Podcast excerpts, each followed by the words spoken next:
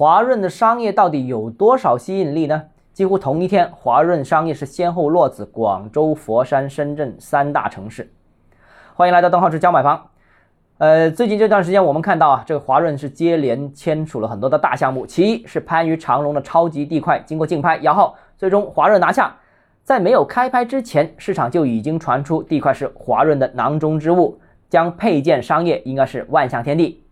第二个是华润万象生活和平安不动产在深圳签署了战略协议，华润将为深圳的项目和佛山的项目提供商业运营服务。规划的商业品牌虽然尚未确定，但大概率应该也是万象天地。其三呢，稍早之前多个城市都相继传出有万象商业落地的信息，比如说啊，这个刚刚在广州开盘没多久的芳村的华润的项目，还有东莞滨海湾新区的华润大型的综合体项目等等啊。那总的来说呢，不管是万象城还是万象天地，近期全国各地都似乎有大规模开花结果的这样一个趋势啊。那房地产同行印象当中，商业地产全国大规模复制的早年就是万达。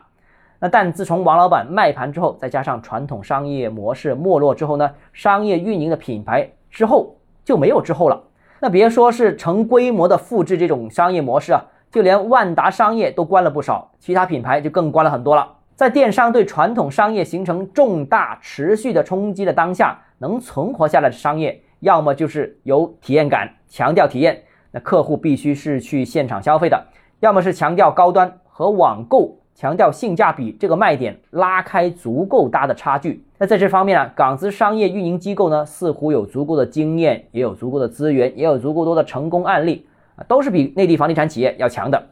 而内地房地产企业呢，有足够品牌价值，并且能够成规模复制的，恐怕目前也只有华润了。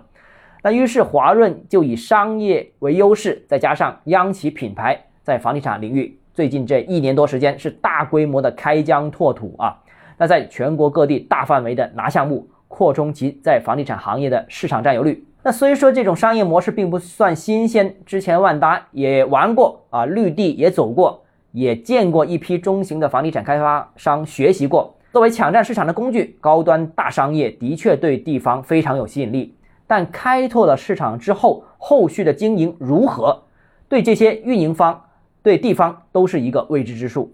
而万象城的成功，很多人来来去去念叨的，其实也只不过是深圳罗湖那家老店而已。而我们之前见到的其他品牌的商场，目前现状大家都心里有数。好了，今天节目到这里。如果你个人购房有其他疑问，想跟我交流的话，欢迎私信我或者添加我个人微信，账号是教买房六个字拼音首字母小写，就是微信号 d h e z j m f。想提高财富管理认知，请关注我，也欢迎评论、点赞、转发。